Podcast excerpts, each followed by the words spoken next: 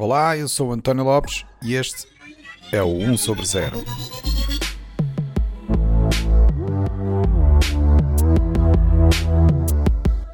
Este é o episódio 52, onde vamos falar sobre o futuro do advertising digital.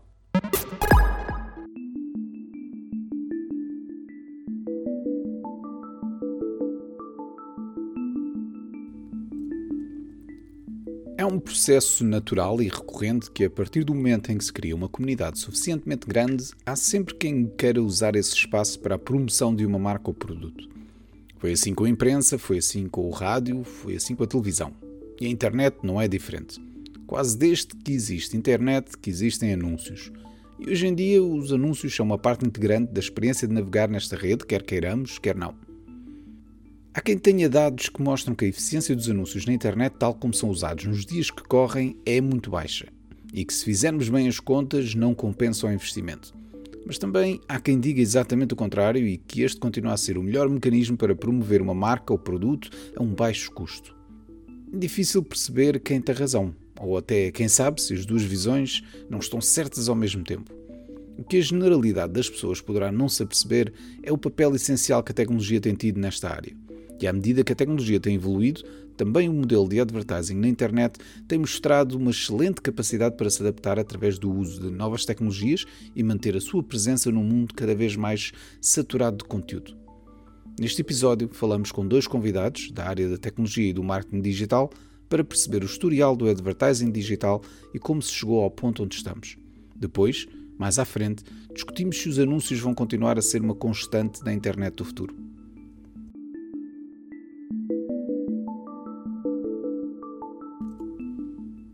Primeiro, vamos dar um saltinho ao passado. Conta a história que foi em 1993 que começaram a surgir os primeiros anúncios na internet. Alguns sites começaram a perceber que o número de visitas que recebiam no site era um sinal de que uma comunidade considerável se estava a criar. Portanto, começaram a usar alguns espaços vazios no topo do site para promover outros sites e, em alguns casos, até a troco de dinheiro. Surgiam assim os chamados banner ads Nesse tempo, a internet era minúscula comparada com o que é agora, e, como tal, a forma como se consumia o conteúdo era bastante diferente, dava-se muito mais atenção. Anúncios a pescar, a anunciar novos sites, produtos ou serviços eram novidades e a percentagem de cliques nesses anúncios nesse tempo era superior a um terço. Só para terem um termo de comparação, hoje em dia essa percentagem é em média abaixo de 0,5%. Mas pronto, voltando ao tempo em que os anúncios eram apreciados na internet, rapidamente houve gente que percebeu que este modelo poderia dar muito dinheiro.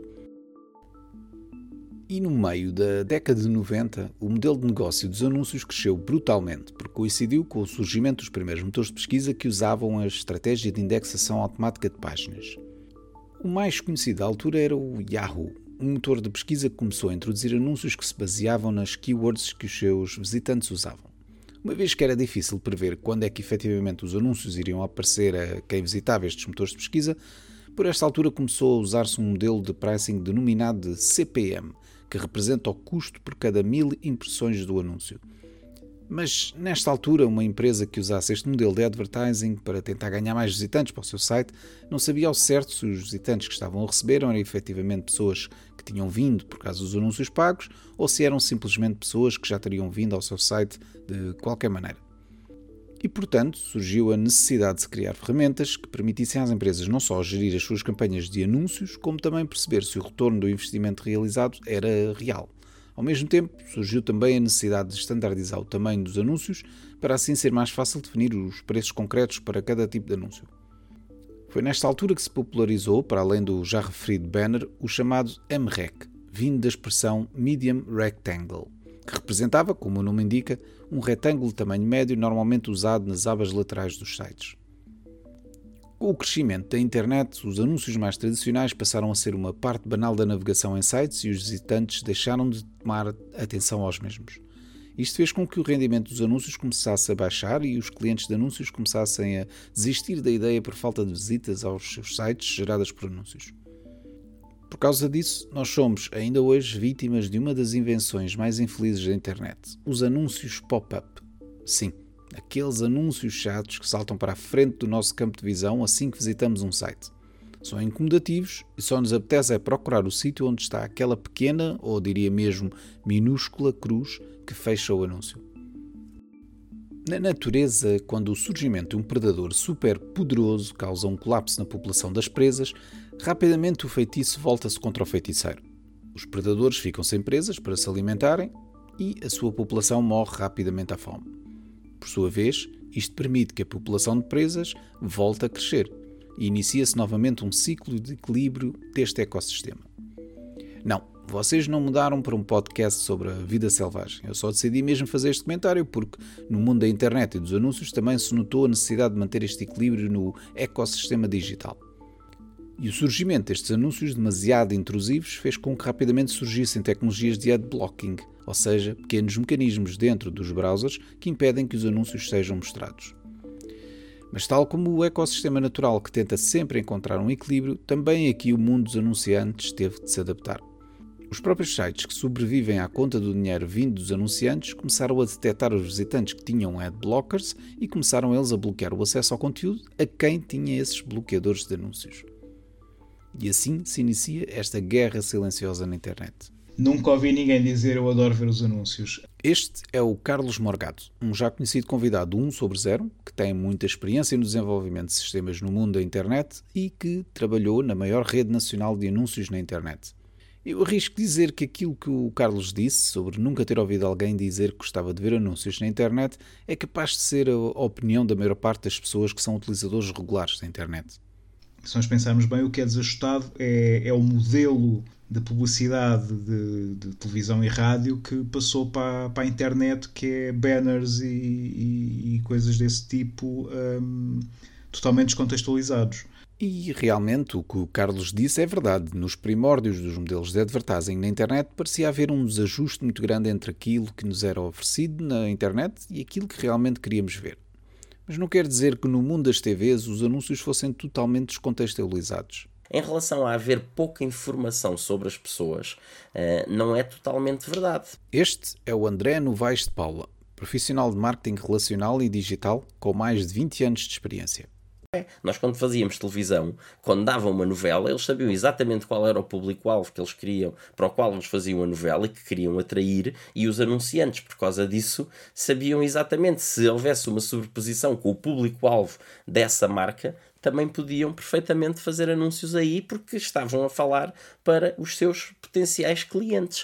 Uh, quer dizer, sempre funcionou assim e sempre vai funcionar assim. No rádio é exatamente a mesma coisa. Esse é o, a forma de trabalhar uh, os, os meios uh, para poder angariar pessoas. as pessoas acham que os meios vendem espaço, não é verdade. Os meios vendem acesso a audiências e eles conseguem essas audiências através de estratégias de conteúdos criam conteúdos para o público que querem angariar e depois, a partir daí, se tiverem sucesso com esses conteúdos, anunciantes vão aparecer para ter acesso a esses mesmos uh, públicos que eles conseguiram atrair, em qualquer que seja o formato do meio. Este tipo de personalização de anúncios, que na verdade não é nada mais do que uma segmentação da audiência de acordo com os conteúdos apresentados nesses meios, resulta bem para produtos generalistas e de grande consumo. Mas e aqueles produtos mais direcionados a audiências muito específicas? Hoje em dia nós temos uma diversidade tão grande de canais uh, na televisão, muito, muito grande, com cabo, quer dizer, eu quando nasci nós tínhamos um canal e meio uh, e durante muitos, muitos anos depois só chegámos aos quatro e depois é que enfim com o cabo uh, viemos a ter o que temos hoje em dia. Mas, mas já temos canais que são bastante específicos em termos de tema, de tópico geral, já para não dizer os próprios depois programas que são específicos lá dentro, dentro desse guarda-chuva de tema principal. e o que acontece aí é que nós conseguimos também ser muito mais focados no tal público-alvo que nós queremos atingir. Num meio como a TV ou a rádio, isso é o máximo que se consegue atingir. Segmentar a audiência em grandes grupos de pessoas que supostamente terão receptividade a anúncios de determinados produtos. Mas a internet não está limitada a esta análise superficial da audiência. Foi por causa disso que o Google fez, mudou alguma coisa, mexeu esse ponteiro. O que o Carlos está a referir é ao facto de como o Google, no ano 2000, através do seu serviço AdWords, conseguiu dois feitos interessantes. Primeiro, democratizou o mercado do advertising digital. Enquanto que antes da mudança do milénio apenas as grandes empresas tinham o tipo de capital que lhes permitia investir em anúncios em grande escala, Com o lançamento de um serviço como o do Google, qualquer pessoa podia investir valores mínimos para criar anúncios que geravam uma quantidade considerável de tráfego ao seu site. E segundo, trouxeram um nível de personalização nunca antes visto em qualquer meio de comunicação. Isto é, permitiram aos anunciantes escolher exatamente o tipo de perfis bem específicos de utilizadores da internet para os quais os seus anúncios seriam apresentados. Mas como é que o Google, ou mesmo todas as empresas que se baseiam o seu modelo de negócios em anúncios, conseguem garantir aos anunciantes que conseguem entregar esses anúncios a um certo perfil de utilizadores? Como é que as empresas encaixam os visitantes num determinado perfil? O Carlos explica a parte técnica. Uh, e provavelmente as pessoas não têm, não têm, quer dizer, já ouviram falar de cookies, mas não sabem exatamente para que é que servem.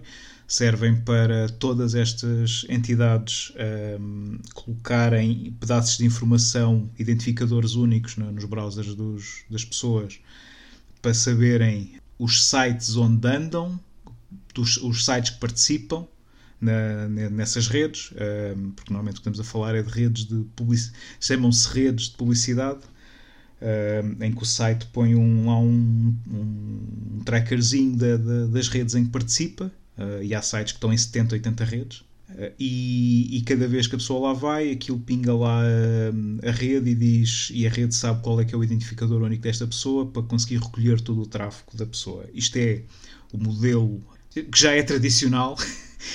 Isto é um bocado ridículo dizer, mas é um modelo que já é tradicional, um modelo já quase com 20 anos na, na internet juntas o Facebook em cima disso, em quem tu dizes quem é que são os teus amigos e que grupos é que te interessam, e conteúdo é que te interessa e em que posts é que clicas e, e em que sites é que, é que andas? Um, e, e tem uma ideia e, e, já agora onde é que moras, qual é a tua idade, qual é o teu grau de escolaridade, uh, tudo isso fazem um, um perfil super completo teu. Juntas isso o Messenger em que todos os tipos de messengers, o Facebook Messenger, o WhatsApp, o messaging no, no, Instagram, em que sabem com quem é que tu falas mais e sobre o que é que tu falas. Uh, e, e, sabem completamente o que é que te interessa em, em cada momento da tua vida e, e, e quando é que estás receptivo aqui. Visto deste prisma, isto parece assustador. Mas a verdade é que, apesar destas grandes empresas nos conhecerem tão bem e usarem essa informação para nos venderem os anúncios, isto não é pessoal. Isto, isto simultaneamente é super intrusivo, mas é totalmente impessoal também, porque é, é um bocado. É, é um dualismo muito difícil de, de, perceber, porque eles sabem exatamente quem tu és, estes, estas redes sabem exatamente quem tu és, sabem o que é que te interessa, sabem em que altura do dia é que te devem mostrar que publicidade e em que página e a seguir a que peça de conteúdo e a seguir a que notícia no Facebook, etc. Mas uh, és um em 3 bilhões. Por isso não interessas.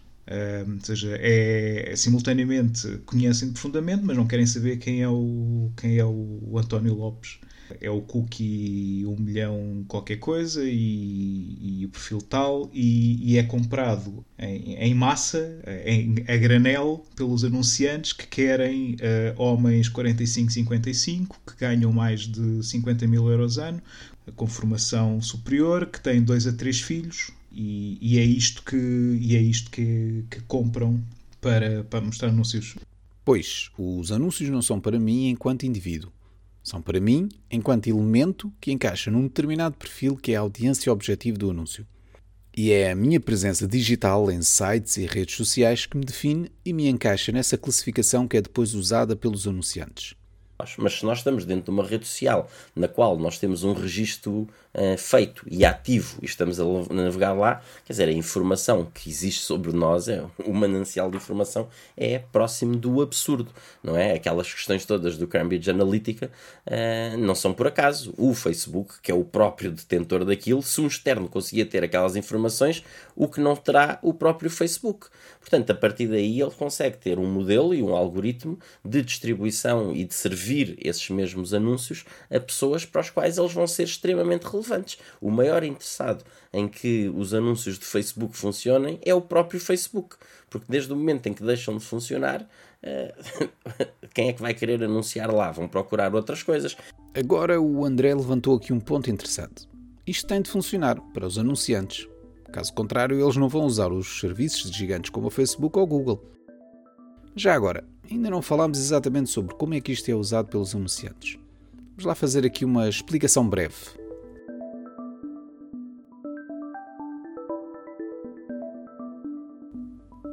Comprar anúncios nestas grandes plataformas funciona um pouco como um leilão. Na prática, uma empresa que queira anunciar um produto ou serviço através de um link para o seu site, falo começando por escolher as palavras-chave, ou as keywords, que querem associar ao seu produto ou serviço. Por exemplo, uma loja que venda bicicletas provavelmente escolheria palavras-chave como bicicleta ou ciclismo. Uma empresa que venda produtos financeiros provavelmente escolheria palavras-chave como ações, fundos ou bolsa. Um spa provavelmente usaria termos como massagem e relaxante. Mas a escolha das keywords é só o primeiro passo. Depois há que escolher os segmentos em que querem aplicar os anúncios, ou seja, os tais perfis de utilizadores a quem se destinam os anúncios. Por exemplo, voltando ao exemplo da loja de bicicletas, se essa loja se especializasse em bicicletas para crianças, provavelmente escolheriam o perfil dos adultos que se sabe terem filhos num determinado intervalo de idades. Mas, se fossem especializados em bicicletas de alta performance, provavelmente procurariam aplicar os seus anúncios a grupos de jovens adultos que praticam desporto frequentemente e que tenham um determinado nível de rendimento. Uma vez escolhidos estes dois principais elementos, há outros, mas não vamos complicar a explicação, começa a luta com todos os outros anunciantes que têm os mesmos objetivos. E é aqui que entra a parte do leilão. Não é um leilão na perspectiva tradicional do termo. Quando alguém pesquisa por bicicletas no Google, o Google não vai naquele momento perguntar a cada uma destas lojas de bicicletas quanto é que estão dispostas a pagar para que o seu anúncio seja aquele que aparece nos resultados. Essas decisões são feitas instantaneamente no momento das pesquisas por computadores que aplicam algoritmos algo complexos e com base nos termos definidos para cada anunciante. O que inclui valores máximos para cada anúncio, plafons globais de uso dos anúncios e outros elementos. Portanto, há uma pesquisa, há um leilão, há um vencedor desse leilão e é assim que o anúncio aparece nos resultados dessa pesquisa.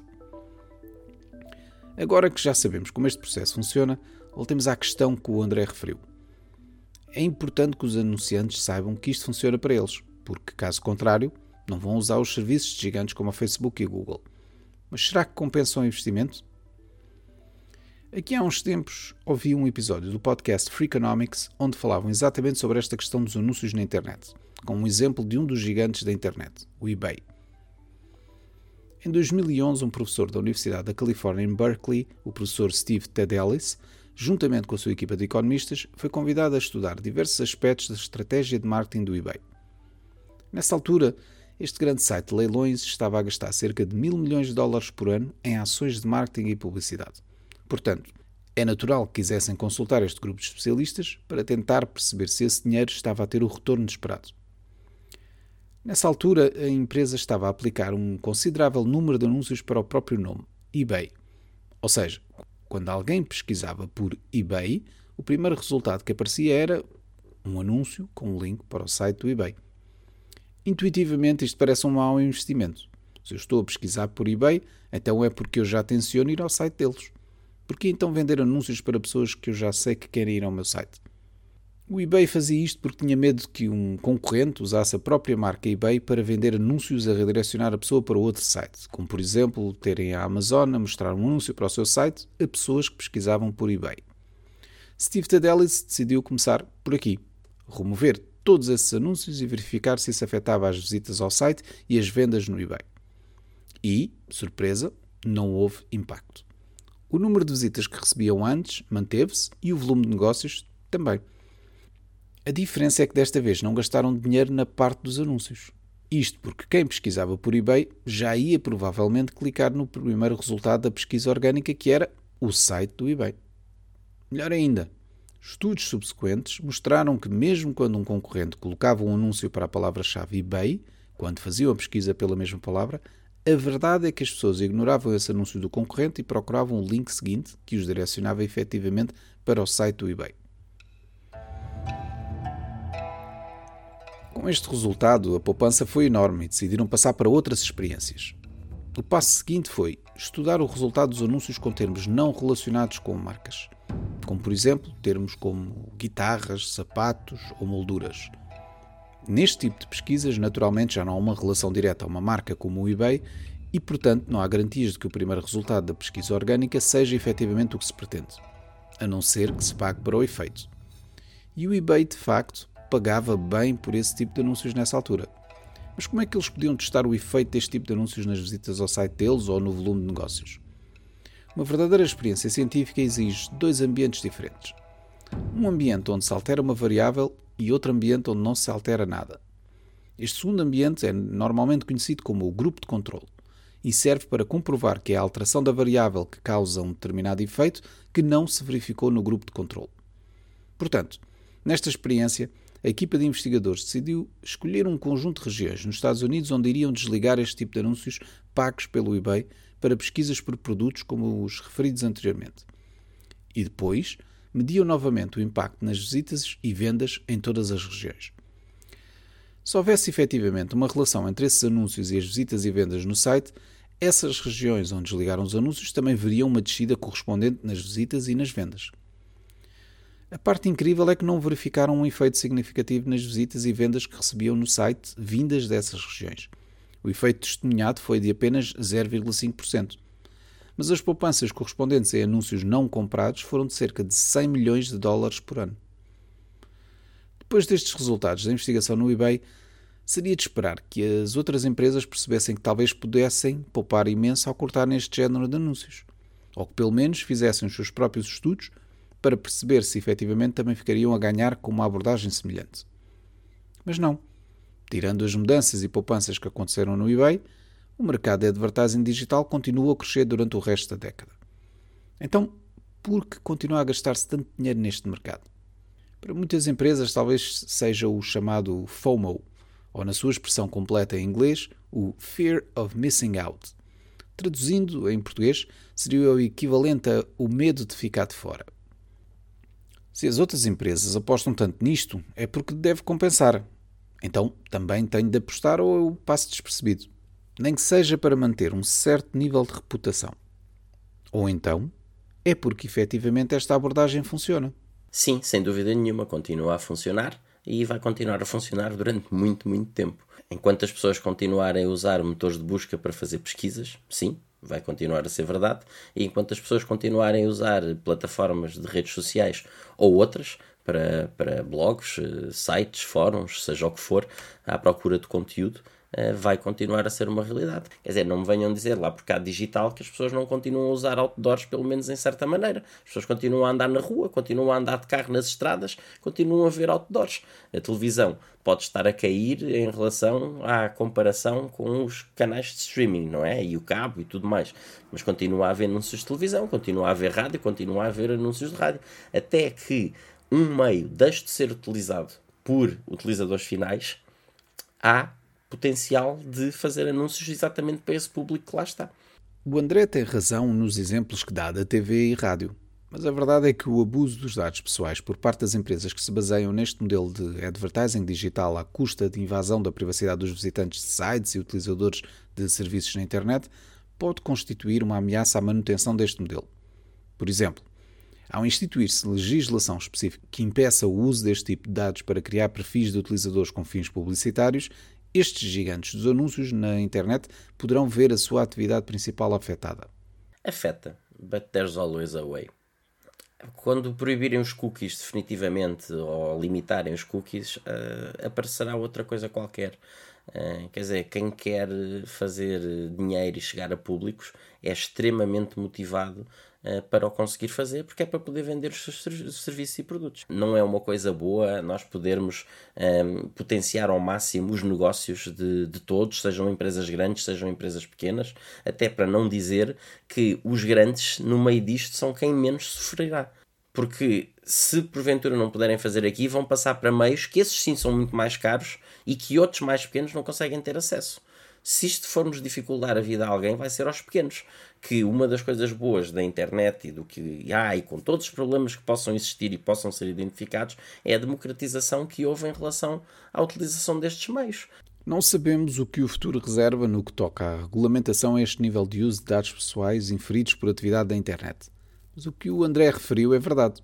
Qualquer ação a este nível prejudicará essencialmente quem não tem dinheiro para procurar soluções mais sofisticadas. Se efetivamente se voltar a um modelo em que não é permitido ou é muito difícil personalizar anúncios por não se poder abusar dos dados recolhidos na navegação das pessoas na internet, as empresas ou indivíduos interessados em promover uma marca, produto ou serviço na era do digital terão de recorrer às alternativas, como o SEO. SEO significa Search Engine Optimization e refere-se ao conjunto de atividades que se podem fazer para tentar que o seu conteúdo apareça no topo dos resultados de um motor de pesquisa, sem ter de pagar, naturalmente. Trata-se, portanto, de perceber o que os algoritmos de indexação e ranking destes motores de pesquisa fazem para assim garantir um bom posicionamento dos conteúdos criados.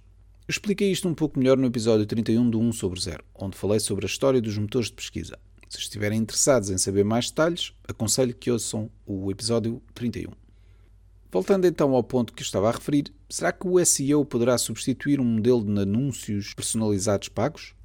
Nunca substituiria. Uh, acho que é complementar. Independentemente de todos os esforços em campanhas que possamos estar a fazer, uh, todos, uh, eh, SEO faz sempre sentido, porque afinal de contas, como trabalhamos SEO, não é? Search Engine Optimization, o que nós vamos estar a fazer é trabalhar para atrair tráfego orgânico. Portanto, não vamos estar a pagar a ninguém, uh, ou melhor, temos que pagar a alguém que cria esses conteúdos, obviamente, não é? Uh, não é não pagar a ninguém. A diferença é que não estamos a pagar para atrair as pessoas. Estamos a pagar na preparação, criar conteúdos e a pagar na parte de, uh, do profissional que tenha que, seja dentro da equipa, da empresa, fora, freelancer, agência, o que seja, para trabalhar a parte de SEO, de preparação desses conteúdos e da plataforma onde eles vão estar e trabalhar depois para também conseguir ter backlinks e esse tipo de coisas. Uh, isso é preciso pagar, mas de resto todo o tráfego que vier daí por buscas nativas, naturais que as pessoas estejam a fazer, orgânicas, uh, não é pago. Portanto, claro que sim, isso é sempre uma aposta que faz sentido agora e que continuará a fazer sentido uh, no futuro. O SEO continuará, certamente. Mas a verdade é que esta luta de gato e rato entre empresas como a Google, que estão constantemente a modificar o algoritmo para impedir ou pelo menos minimizar que os criadores de conteúdos consigam manipular o algoritmo, também vai continuar e deixa aqui a sensação de que fazer SEO não é uma ciência, é uma arte. É, mais do que a arte de fazer uh, e utilizar bem uh, as, escolher as keywords, encontrar, trabalhar mais long tail, menos long tail, é a qualidade do conteúdo em si. Nada vale nós termos uh, o melhor SEO do mundo com todas as técnicas provadas, mesmo que fosse a própria Google a fazer, se depois as pessoas vão lá e veem que aquele conteúdo sucks.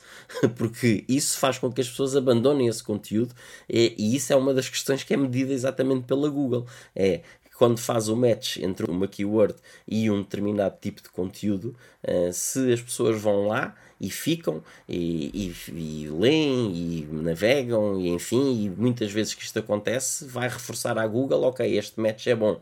Se as pessoas pudessem encontrar esse conteúdo, mas depois vão lá e vêm embora logo imediatamente, o bounce rate acabasse por ficar muito alto, uh, o que vai dizer à Google é, ok, o match aparentemente é bom por causa das keywords, mas o conteúdo, alguma coisa falha do outro lado, porque quando as pessoas vão lá não ficam, uh, e iria fazer baixar por aí também. Portanto, o content is king em todos os aspectos, uh, e neste aspecto de SEO claramente é muito, muito importante, independentemente de todas as técnicas de SEO que possamos aplicar. Claro que se tivermos um bom conteúdo e boas técnicas de SEO, uh, eh, aí sim, já estamos a jogar noutro jogo. Mas sim, compensa e continua claramente a fazer sentido em conjugação com tudo o resto.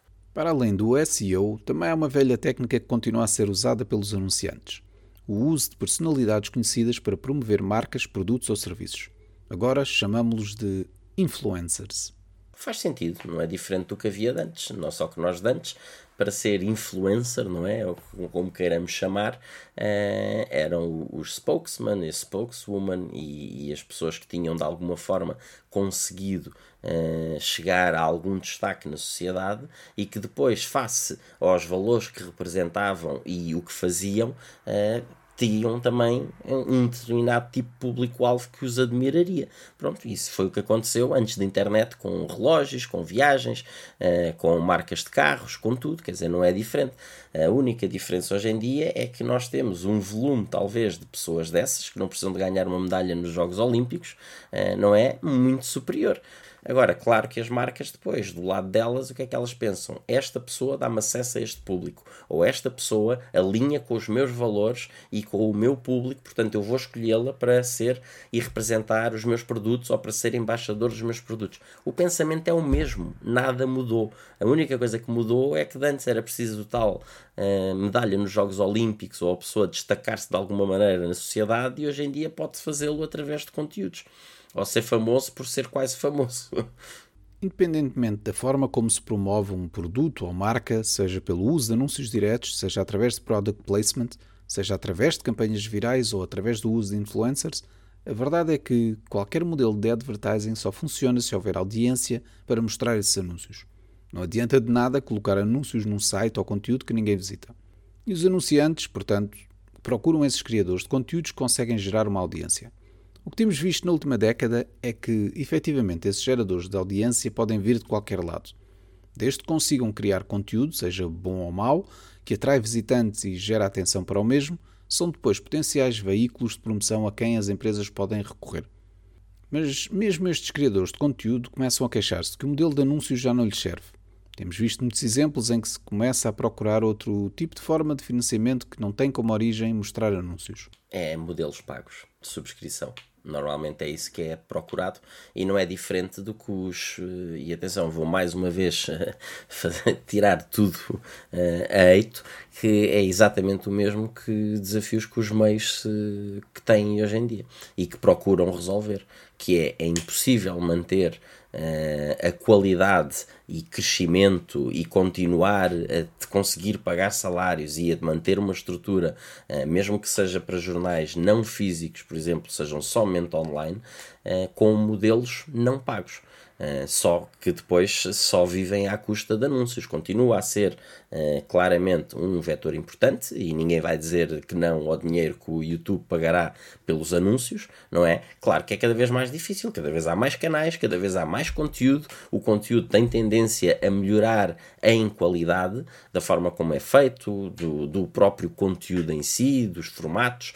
Tudo isso tem tendência, a competição faz isso, a concorrência faz isso mesmo, e esse modelo de subscrição, de haver eh, conteúdos que são especiais, mas que para termos acesso a esses conteúdos eh, tem que se pagar, é algo que está a ser procurado por muitos. O Carlos também nota essa tendência para a relação entre a qualidade de conteúdos e a capacidade de gerar rendimento, seja por anúncios ou por modelos de subscrição. O que eu vejo aí é uma vejo uma separação uh, que já existia antes, porque, porque tinhas, tinhas revistas eh, que custavam 15 euros uh, e não tinham anúncios, e tinhas revistas que eram, custavam 1 euro e, e eram só praticamente anúncios. Não é?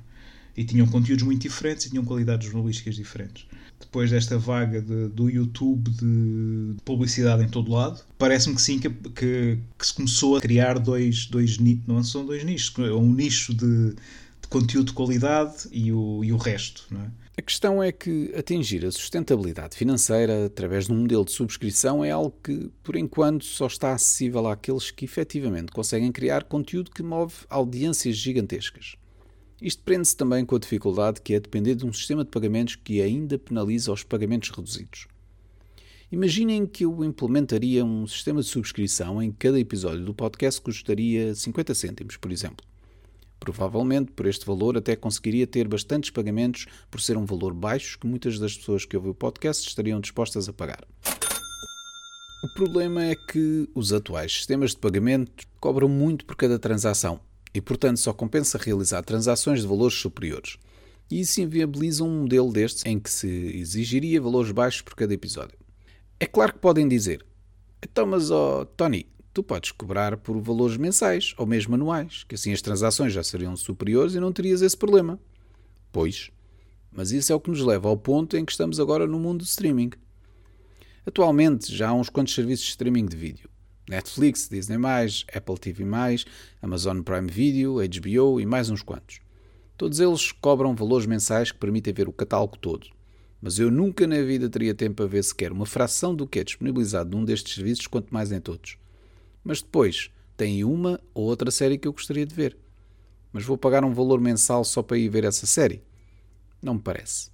Eu tenho amigos que fazem, uh, vão fazendo listas de séries e que depois vão saltando de plataforma, como as plataformas não obrigam a, a, a, assinatura durante um ano ou não sei o quê, é aberta, a pessoa cancela quando quiser. Eles veem as séries todas que querem ver no Netflix e depois guardam umas tantas que querem no HBO, suspendem o Netflix, abrem no HBO, depois entretanto sai o novo, episódio, o novo temporada do Mandalorian na Disney, passam para a Disney e andam a saltitar e quanto muito têm duas ou três, uh, têm umas duas ao mesmo tempo. Porque senão, mesmo a 5 euros por, por mês ou 6 euros, como são algumas delas, o Netflix não, que é um bocadinho mais, mas quando se junta tudo é um bolo grande. Quer dizer, eh, ok, conteúdos é bom, mas, mas depois começa a ser muita coisa. Talvez deva fazer como os amigos do André, mas acho que não tenho esse nível de disciplina. Ainda para mais com miúdos em casa que não sabem propriamente o que querem ver e quando é que querem ver. Naturalmente, isto deixa em aberto a possibilidade deste género de serviços de streaming usarem um modelo de micropagamentos, em que cobrariam um valor muito baixo por episódio ou mesmo uma série completa. Mas o problema está exatamente no custo associado a pequenas transações, e é por isso que ainda não o fazem. Já se começa a ver algumas destas iniciativas a surgir, e o Carlos acredita que isso vai moldar o consumo de conteúdos no futuro. E, e, e, o que vais ver é conteúdos, ou por causa do tipo ou por causa da qualidade, cada vez melhores, pagos, aos quais têm acesso as pessoas dispostas a pagar por conteúdo, que curiosamente deviam de ser muitas, porque há muita gente que vai à bola, por exemplo, e que subscreve a Sport TV.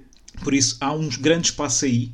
E, e, de novo isto tem a ver com gerações. Uma próxima geração vai estar a, a, a dar tips a youtubers e twitchers e podcasts e, e, TikToks e essas coisas e não vai à bola, não subscreve a Sport TV porque a massa, uh, há uma massa, em Portugal, uma massa de pai, de 500 mil pessoas que pagam conteúdo, 500, 700 mil pessoas que pagam conteúdo, mesmo, e estão dispostas a dar dinheiro por conteúdo, têm canais premium, têm, vão à bola, vão aos teatros, vão, vão ao cinema, um, e, e, vais ver essa mudança para, para esse tipo de conteúdos, muito mais fragmentados. O André acredita que o modelo de advertising até poderá encontrar novos desafios, mas provavelmente irá manter-se fiel à base que o sustenta. Não tenho ideia, mas eu vou. A base, o como eu gosto de chamar, o algoritmo, vai continuar a ser o mesmo. É, é saber onde é que estão as pessoas, eh, onde é que elas podem estar, criar conteúdos para atrair exatamente aquele público-alvo que nós queremos e depois a partir daí dar acesso a essa audiência. É, sempre funcionou assim, sempre vai continuar a funcionar, pelo menos até onde eu consigo ver no futuro distante. Uh, agora, tudo depende muito das, das plataformas e claro que vai haver desafios e não temos dúvidas nenhumas uh, que vão existir muitos desafios uh, criados pelo, pelo, pelo próprio legislador, não é? A nível europeu e, e, aqui de Portugal, mas cá estaremos o Carlos aborda em mais detalhe o desafio da legislação e pinta um cenário um pouco menos simpático sobre o futuro do advertising na internet. Em termos de, de, de da velocidade a que a internet se desenvolveu e da, da evolução que teve, uh, estamos super atrasados para, para a regulação. Se, olharem, se olharmos para, para os anúncios em imprensa, para os anúncios em rádio, para os anúncios em TV, são super regulados. Não temos noção disso, mas muito rapidamente se tornaram muito regulados até por questões morais, porque são coisas de massa, enfim, uh, na internet não. Isso acontecerá agora, mas uh, como se diz, esse barco já partiu e, e, e é quase impossível regular o, o, conteúdo pago na internet, as fake news. Quer dizer, é impossível regular as fake news, não é? Não, não, não acabas com as fake news por decreto. E uma parte, seja o fundo, o fundo do barril da publicidade na internet são as fake news neste momento. E as coisas vão por aí. E especialmente quando tens o, o conteúdo pago, quando tens gente a sair, a deixar de ter, ter hum, publicidade de YouTube, a deixar de ter publicidade de Twitch, a deixar de ter modelos de publicidade, o que resta é cada vez mais a, a, a má publicidade, que é para as pessoas que não, que não vão para esses modelos. Eu diria que isto não é bem futuro, porque infelizmente já é o que se vê agora em certos cantos da internet. Mas enfim, temos de estar atentos e, tal como já referimos em tantos outros episódios do podcast, precisamos de educar as próximas gerações para garantir que não sejam tão suscetíveis a manipulações por via de fake news, que não são mais do que anúncios disfarçados. Mas é assim a vida na internet, como também o é na publicidade de rua, no mundo da rádio, da TV e até dos podcasts. Não, não se preocupem, este podcast continua livre de anúncios. Falaremos sobre isso num próximo episódio. Mas a realidade é que os anúncios são tão ubíquos que custa imaginar um futuro em que estes não existam.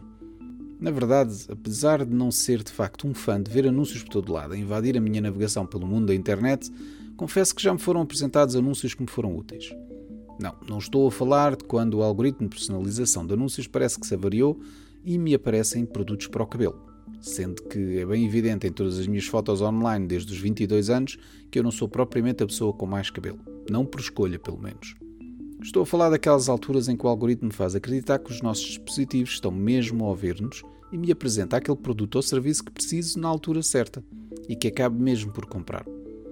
Um anúncio que me apareceu no Instagram até já me safou com a prenda de aniversário de uma pessoa para quem eu estava completamente sem ideias sobre o que oferecer. Portanto, eu acredito que os anúncios e a tecnologia associada têm de facto um lugar na nossa sociedade e na nossa internet.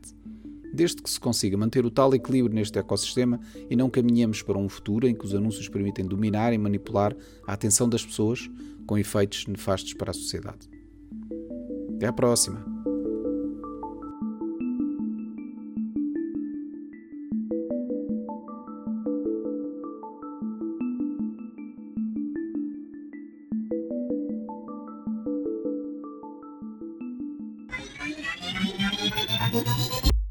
O 1 sobre 0 é um podcast produzido por mim, António Lopes. As músicas são da autoria do Rui Carmo. Se quiserem saber mais sobre o podcast, aconselho-vos a visitar o site 1sobre0.com, onde poderão encontrar mais informação sobre os diversos convidados e sobre cada episódio, incluindo as várias notas e referências que fazemos durante as conversas. Podcast só é possível porque tenho um grupo de amigos fabuloso que me ajuda, desafia e contribui grandemente para o meu bem-estar emocional. Se quiserem entrar no nosso mundo louco de conversas sobre o futuro, podem começar por visitar o site oneoverzero.org. E lembrem-se, se gostarem do podcast, partilhem com os vossos amigos. Se não gostarem, partilhem com os vossos inimigos. Até à próxima!